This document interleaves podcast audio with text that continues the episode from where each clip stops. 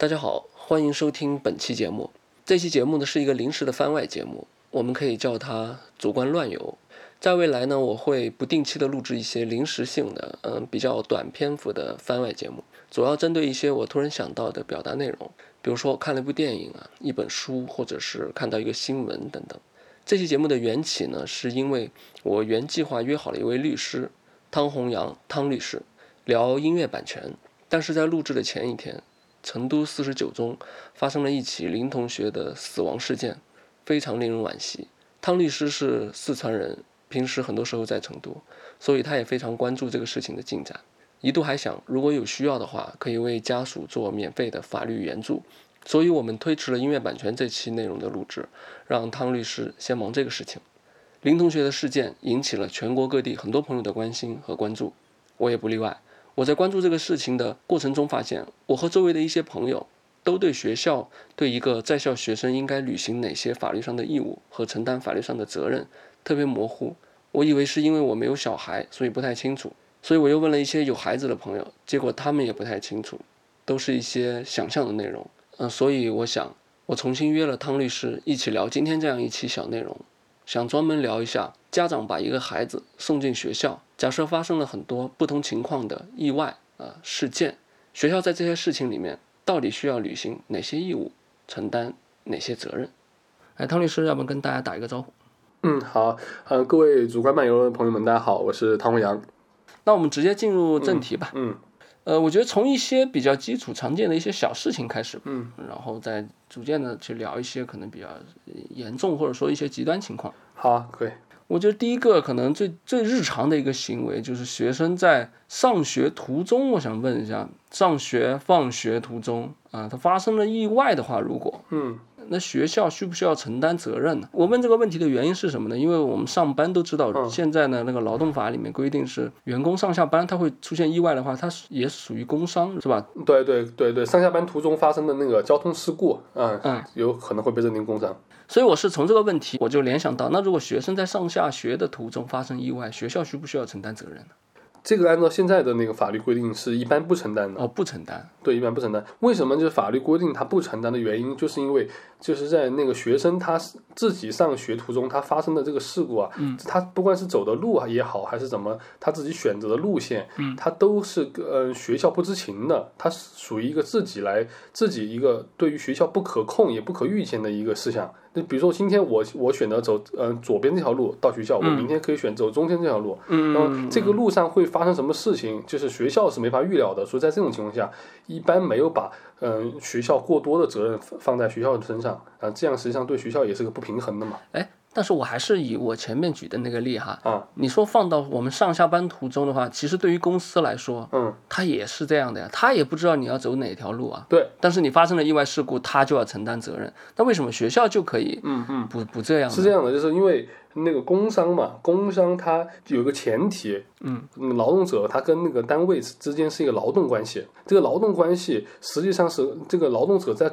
为这个单位。在创造收益。哦，所以说他是为了你在做事情，而而学校属于义务教育，它是另外一回事，所以他就他们之间的法律关系不对的。我明白了，嗯，你去工作，你其实是是为了那个公司，对啊，但当然你也可以说是为了你自己挣工资啊，但是法律上可能倾向于你是在为这个单位创造那个效益啊利益，嗯嗯，但是学习这个事情，总的来说你是为了自己。对对对，更多的是为了自己，至少是。嗯，我猜立法者可能是考虑到主要层面是这个层面，就刚刚你聊的那个层面啊，那明白了。嗯。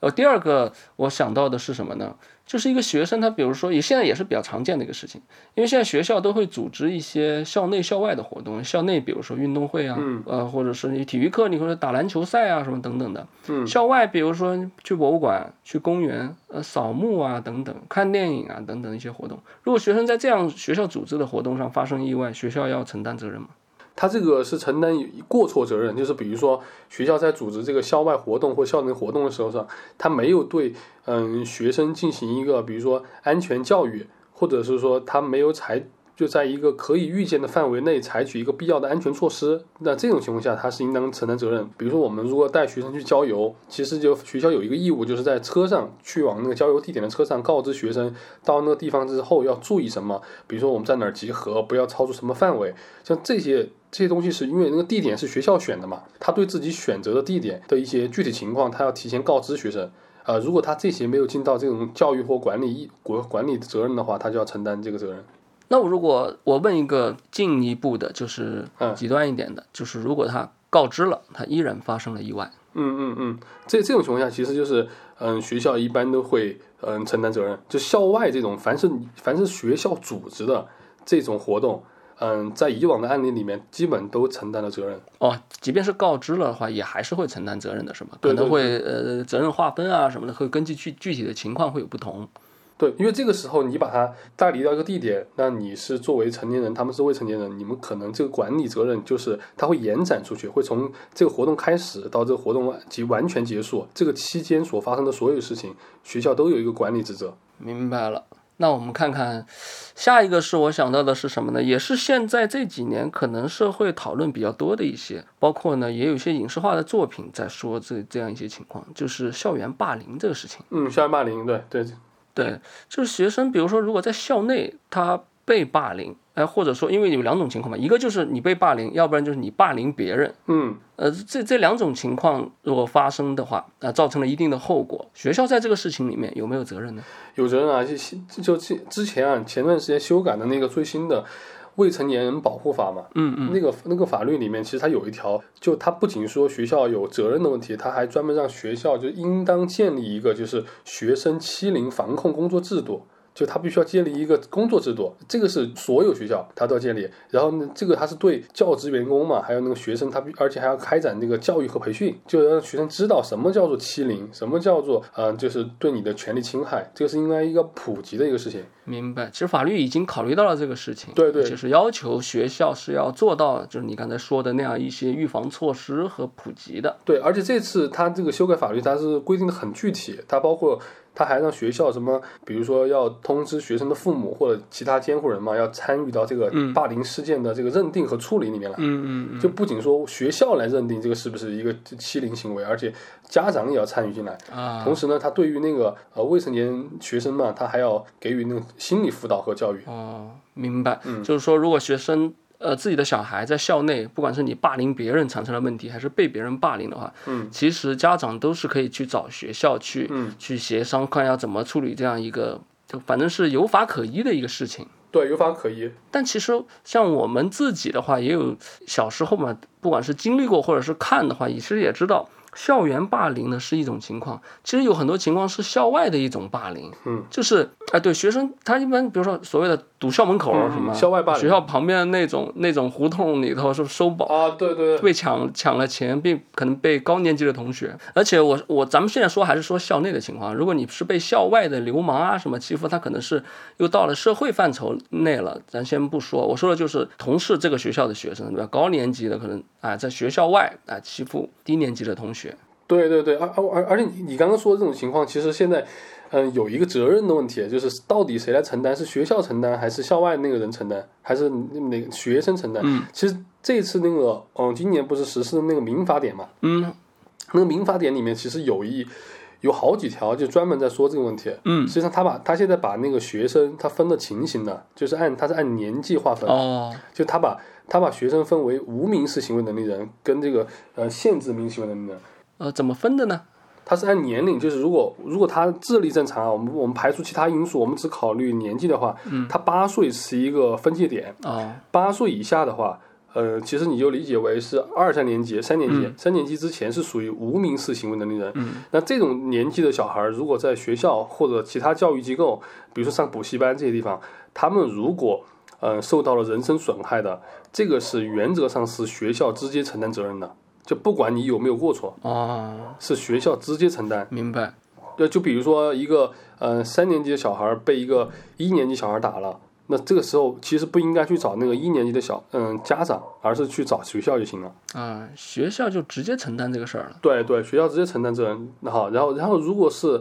八岁以上，比如说今年我我上到高一了，好，高一的时候我在学校里面，嗯、被受到了损害，但这种情况按法律规定呢，那就是学原则上是谁打你，然后你找谁的监护人。啊，那就是家庭承担这个问题。对，然后但学校如果没有尽到管理职责或者教育职责，这个时候学校就要承担责任，也要承担一个责任。哎，刚才说那种情况是不分校内校外是吧？对，对，对，对。啊，那他有没有上限？因为刚才说是八岁嘛，那八岁以上多多少岁以下呢？属于这个十八以下吗？十八以下，十八以下。明白了，未成年人嘛。嗯，说明霸凌这个事情，其实在法律层面上来说，现在国家还是分得比较细的，或者说是它有一些具体的措施来呃要求学校以及限制这些行为的。其实国家很关心这个问题，因为他们就就算是那些立法者，他们也有小孩嘛，嗯，他们小孩的学校有可能也会受到这个问题。对对对，是的，这是一个全民的问题，不是个别的事儿。对对对。呃，我还想到一个是什么呢？就是现在学校活动一个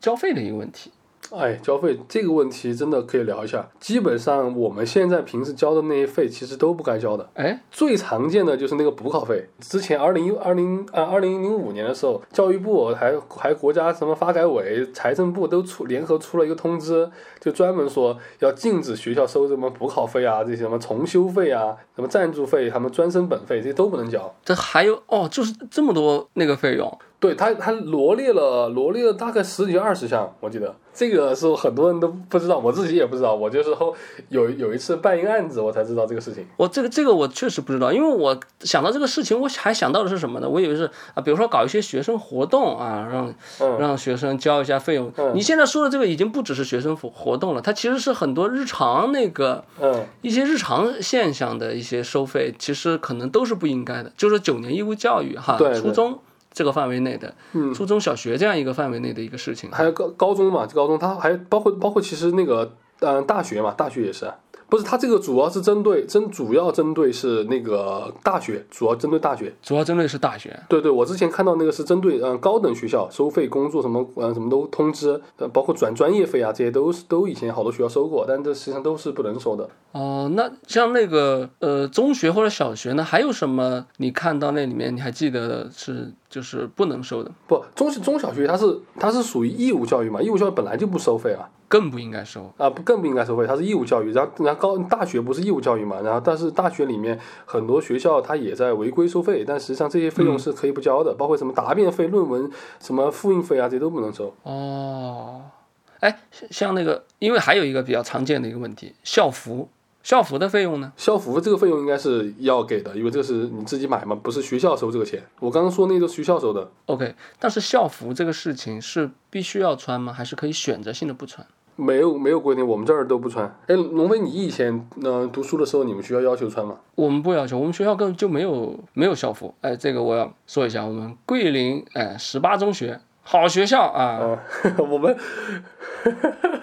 我们学校也没有，我们以前的什么棉二中啊，什么实验高中都没有，都没有校服。哎，对我其我从小到大其实都没有呃就要求穿过校服，这个我很开心啊，因为校服确实很难看啊。对对对，就是很大很垮的那种，穿着就很垮感觉。最重要，其实对于小孩子来说，最重要就是不喜欢、不好看，为什么要穿？哎，所以收费问题其实也是有很多、很多讲究的。嗯嗯，对，家长和学生在遇到这样的问题的话，可能是先了解一下这是什么钱。嗯而我可不可以理解为，其实基本上学校里面说要收钱的话，我就说一些基础该交的钱之外，包括你比如内宿，你肯定要住宿费啊。对对对。哦，还有一个问题，就聊到收费的时候，就是还有很多学校他喜欢这样，就是 就是比如帮学校呃那些学生安排一些什么商有商业性要付费的一些课程嘛，比如校外什么。收收课的那种小小课啊，像收费那种小课嘛，或者是什么买一些啊服务产品，比如买某种什么学习软件，或者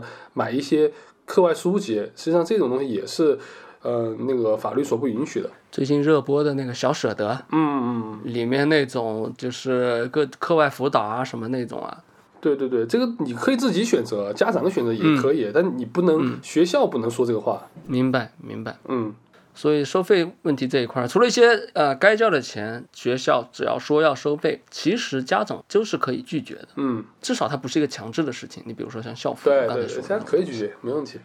我我想后面我们聊的可能要稍微极端一些了。如果学生在学校呢被老师啊、教职人员侮辱啊、体罚啊、伤害这样的事情啊，因为最近几年也是时不时吧有这样的消息，那上到那个新闻里头，让大家看来都很寒心。就是学校本来是一个教书育人的地方，但是呃很多时候甚至对学生造成比较严严重的心理和身体的那个伤害。像这样的事情的话，那当然他们是要承担责任的。所以想问一下，他们。们要承担哪些责任？就就首先就是体罚或者变相体罚，就是我们国家规定的一直是两个词，一个是体罚，嗯第二个是变相体罚。其实我们很多学生是被变相体罚，嗯，变相体罚具体是什么呢？嗯，就比如说就是那种，嗯，就让让你站着那种啊，罚站。啊，或或者是就是在围着那个教室走，这种实际上的变相体罚。你说你要说它有多累，它也不是多累，但是实际上这种是对你身体的一一一种，就是你身体行为的一种侮辱性伤害。其实，嗯，伤害性不强，侮辱性极大，对，侮辱性极大。呃，就让你出去，老师，嗯对对对，这个他所承担的责任，他主要是一个就是对教职员工的话，他会有一个行政处分，就比如说嗯警告啊、停职啊这些。嗯然后如果你体罚过于严重，就达到那种治安管理处罚法那所所他们要管理的这个范围呢，你可能还会被行政拘留或者罚款这些。不，还还有那种就是你如果打学生，就打的特别重那种。我之前看过新闻，有个老师把学生就肋骨打断了，那种就是以故意伤害罪，他最后承担了一个刑事责任。呃对我刚想说，这个应该到刑事层面了，不单单是所谓的未成年保护法之类的东西了。对他看那个嘛，看你的嗯伤情嘛，你伤情如果构成轻伤以上的话，嗯嗯那你该做该该做那个按照那个刑法里面故意伤害罪追究就按这个追究嘛。嗯，明白。那这一块也是有相应的法律能够限制和那个处罚那个学校造成的这些问题的。嗯嗯，而且现在学校一般都有那种很监控嘛，就其实现在的学生很聪明，就是就我之前有一个有有一个来咨询我的学生就很聪明，他是高中生，他他问其他问题，然后我聊到这个，我说你们学校老师打不打你们？嗯他说要打，但是我们很聪明，我们知道学校那儿有监控，他打我们就往监控那儿跑，他如果在底下打我们的话，他就会被拍下来。呃，新新一代的智慧是吧？对，呃，我们小时候看到，我自己是呃，我自己还好啊，嗯，遇到的老师都还不错，或者说还没有被那样处理过。但是确实，呃，小时候也有同学被老师，包括像罚站什么之类的一些现象，嗯确实还是有，但那会儿就嗯，没有监控。哎对。龙龙飞，我跟你说，其实我从小，我读初中的时候，小学经常被老师打。我我对这个东西深有体会，我我尝过尝过很多手段，哦，所所以你就现在后来才学法律是吧？这可能在有有些有一个诱因吧，某种程度也培养了一个法律人才啊。对打打出来的律师就呃，那我后面要说的那个可能就比这个要呃要反过来了啊，因为现在有一些小孩儿他他因为他也有学生在学校伤害老师和教职人员的情况发生。嗯嗯我我想的是什么呢？呃，我们能显然能想到这个学生和那个家庭，那肯定是要承担呃相应的责任的。但是这个事情里头，那学校本身还需要承担责任吗？嗯，很少很少，但是这个实际上是可以的，就是比如说比如说教育局可以对学校进行一个一个惩罚性的东西，但是实际上在实践中很少有这种情况发生。嗯，我我也觉得这个听起来好像不合常理哈啊，但是我我是在我是在想一个逻辑上的一个逻辑上，它是不是存在也是这样一个道理？我是说，嗯，是逻辑上是这样，但是实践上很少，而且有一个很很很奇妙的现象，就是我很少看到有教育行政部门的人来惩罚教师或者惩罚学校，就是你几乎很少听到这种事情。嗯，但是其他的行业就就不一样，比如说可能比如说税务机关惩罚这个税务人员，这个就很常见，我感觉。然后但是教育部门惩罚教育人员就很少。哦是吗？你就是你在工作过程中，你有这样的感觉是不是？对对，会给我这种感觉，我就觉得教育行政部门对教师这个群体，他基本上是能放过就放过。哎，是充满了爱的啊，对，充满爱，充满了行业的关怀。对自己的教职人员。当然，我们知道老师呃也是非常不容易的，也很辛苦，嗯嗯这是肯定。我相信大部分的老师都是呃很不容易的，也是很辛苦的。嗯，对，好，呃，那我再说一个，再说一个情况，就如果说学生在学校早恋，并且有相应的后果，嗯比如说，比如说怀孕了，嗯，甚至是师生恋，比如说，因为我说实话，我们我在念书的时候有有这样的情况发生，嗯啊、在其他班的是听到在，那会儿很小，还不知道什么情况，呃，但是后来是听到呃别人传说有这样的事情，我也有，我也有。嗯，像这种情况，学校要承担责任吗？实际上这个属于这种情况，我们国家法律规定的很模糊，其实没有没有找到那种禁止性的规定，哦，它更多的是那种就是违反公公序良俗，就是老师这种道德层面。道德方面，对对，道德层面，这法律层面其实没有特别细化这个问题。那我觉得，因为他如果只是早恋，那当然就是一个教育的问题。但是我刚才说的那个情况，它是已经造成了一个后果，师生恋或者是学生之间早恋，造成这样一个后果，就是怀孕这个事情在法律上是没有觉得这个是一种伤害啊，或者说是定一个什么微轻微伤啊、轻伤啊什么之类，他没有这套系统去认定怀孕这个事情，然后并对那个学校有相应的一个惩罚措施，他没没有这种认定方式是吧？嗯，这种没有，但是有一个问题，就是你要看受孕的那个女孩多少岁。如果十四岁以下，那肯定是按现在是按照强奸来认定的。哦，如果是师生，如果师生恋的话，比如老师是一个成年人，啊、学生是一个十四岁那个十四岁以下的一个儿童对对对，他就算他们两个自愿，那也是按强奸罪来把老师判刑的。啊，明白。如果是十四到十八之间呢？十到十八之间就要看情况，就看他们俩的意愿程度嘛。就一般不作为犯罪处理，但是有可能还还是会，他可老师我估计当不了了，反正。嗯，就说明他就是还是有，如果是师生恋这种情况的话，还是有刑法的一条线在那儿摆着的。嗯，但是学生之间的话，目前像你说的，他好像比较模糊。对对对，嗯，这个又回到我们刚刚的话题，是我们画根线，到底是两个两个八岁以上的小孩，还是两个八岁以下的？好，八岁以下呢，学校直接承担责任，民事责任；如果八岁以上嘛，那就是首先看学校有没有过过错，如果有过错的话，就要承担责任；没过错，就是由对方的监护人承担。OK，那我们最后聊的可能是比较让人那个沉重的一些话题了。嗯如果学生在学校自杀的话呢？嗯像这次四十九中那个林同学，呃，这样一个不幸的一个事情，嗯如果自己的小孩在学校自杀了，嗯，学校在这样的事情当中，他需要承担一些责任吗？或者说他需要承担什么责任？这种其实我以前看过一些案例，然后这一次就是那个那个事情事情出来之后嘛，嗯我在做相关法律研究的时候，我又看了一下我们国家就是近这些年的一些同类案案例嘛，就法院判决的一些情况，基本上学校都不承担责任。学校不承担责任。对，学校不承担责任，因为还是刚刚回到那个问题，就是一学校一旦要承担责任，它必须有一个前提，除了我们说的八岁以下的小孩啊，只要你满了八岁以后，嗯在学校里面，不管你是自杀也好，还是受到伤害也好，嗯，他首先考虑两个问题，就第一个学校有没有嗯没有尽到教育义务的那个情况，第二个有没有没有尽到管理义务的这个情况，只有满足这两个情况之一，